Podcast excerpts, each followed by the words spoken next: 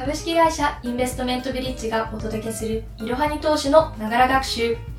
こんにちは。ダンスが趣味のインターン生の星野です。このポッドキャストではスマホ時代の投資、企業分析メディアいろはに投資の記事をもとに、投資の基礎知識から最近のトレンドまで幅広くご紹介いたします。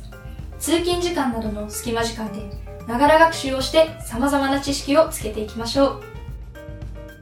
本日ご紹介する記事は、6月3日に公開した証券会社とは銀行との違い、直接金融と間接金融の仕組みを徹底解説です。まず最初にこの記事の結論を3点ご紹介いたします。1、証券会社とは株式や債券などの取引を仲介する会社のこと。2、証券会社は直接金融、銀行は間接金融。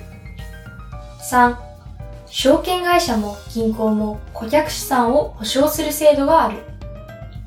ウェブサイトの記事では図や表を掲載しているので、視覚的にも学びたい方は、記事を見ながらポッドキャストをぜひご視聴ください。記事は説明欄記載の URL よりアクセスできます。それでは本文に入っていきましょう。そもそも証券会社とは株式や債券などの取引を仲介する会社のことです。主な業務としては、ブローカー業務、トレーディング業務、そしてアンダーライティング業務があります。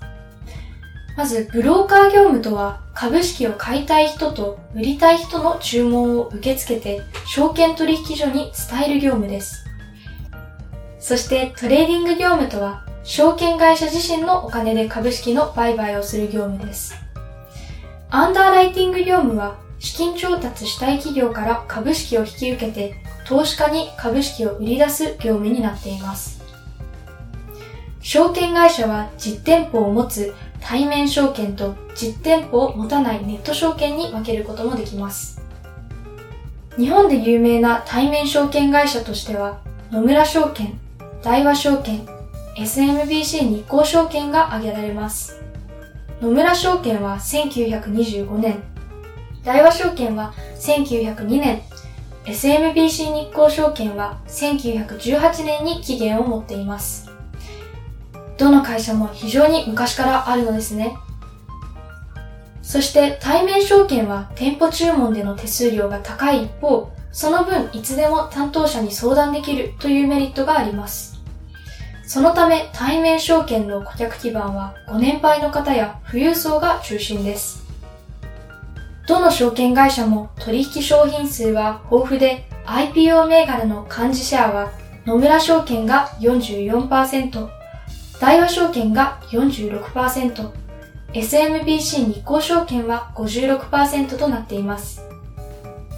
一方、日本で有名なネット証券会社としては SBI 証券、楽天証券、松井証券が挙げられます。日本では2000年代にかけてネット証券が台頭し、2020年には SBI 証券が野村証券を抜いて口座数1位となりました。ネット証券には売買手数料が安いことやスマートフォンで売買ができるなどといったメリットがあります。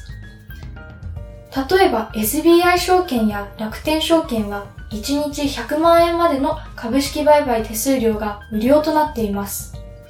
また、LINE 証券などの新興証券会社では、スマホで簡単に株式を購入できるので、その利便性から若年層の利用が増えています。では、証券会社と銀行の違いは何なのでしょうか？まず、ユーザー目線では証券会社と銀行の使用用途が違いますよね。銀行でも債券や投資信託を扱っている場合はありますが、基本的に銀行はお金を預けたり、ローンを組むのが主な用途となります。一方で証券会社は投資をするために口座を開きます。そして実は証券会社と銀行では直接金融と間接金融という仕組みの違いもあります。それぞれ詳しく見ていきましょう。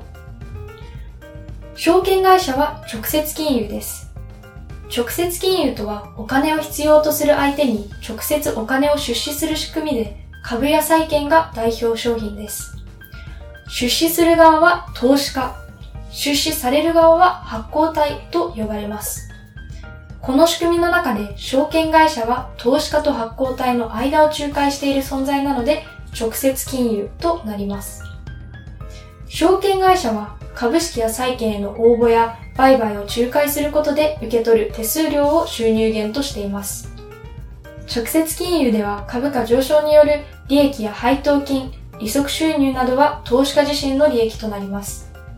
逆に株価下落時の損失や企業倒産のリスクも投資家が背負うことになります。そして銀行は間接金融です。間接金融とは預金者からお金を借り、お金を必要としている相手に貸し出す仕組みです。代表的なのは銀行預金があります。この仕組みの中で銀行は預金者から集まったお金を企業などに貸し出す存在なので間接金融となります。私たちが銀行口座に預けているお金が間接的に貸し出されているということです。銀行は貸付先から利息をもらうと同時に預金者へも利息を支払います。銀行の利益は貸付先からの利息、マイナス預金者へ支払う利息となります。預金者は直接金融のように高い利益は狙えませんが、企業への融資が失敗しても銀行が預金額を保証してくれるためリスクはかなり低いと言えます。さて、直接金融と間接金融の違いを説明しましたが、どちらも口座に自分の財産を置いておくことになります。では、もしも証券会社や銀行が破綻した時に財産はどうなるのでしょうか気になる方はぜひ、いろはに投資の記事をご覧ください。今日の息抜き。今日はプチ英語勉強会をやりたいと思います。アメリカの証券業界についての文章をデータなどの情報を提供しているプラットフォーム、スタティスタの Leading Securities Companies in the US 2019 by Revenue というページよりピックアップして見ていきたいと思います。では、早速今日の文章を見ていきましょう。The securities industry in the United States has the advantage of its proximity to Wall Street, home to the largest stock exchanges in the world. ここで単語をいくつか確認しましょう。Securities industry とは証券業界のことを示します。Securities とは有価証券という意味を持ち、例えば Securities Firm や Securities Company で証券会社という意味にもなります。そして Proximity とは近接や近いという意味です。なので Proximity to Wall Street はウォールストリートへの近さという意味になります。さらに Home to は何々が存在するという表現で Home to the largest stock exchanges in the world とは世界最大の証券取引所があるという意味になります。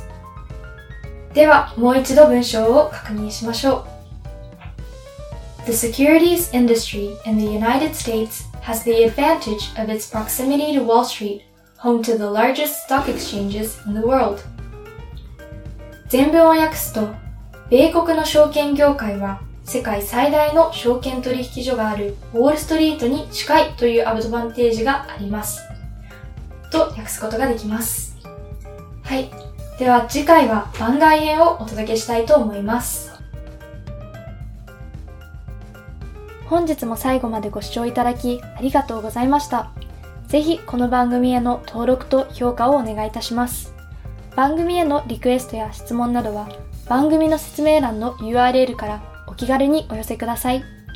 ホットキャストのほか、公式 LINE アカウント、Twitter、Instagram、Facebook と各種 SNS においても投稿をしているので、そちらのフォローもよろしくお願いいたします。ローマ字でアットいろはに投資です。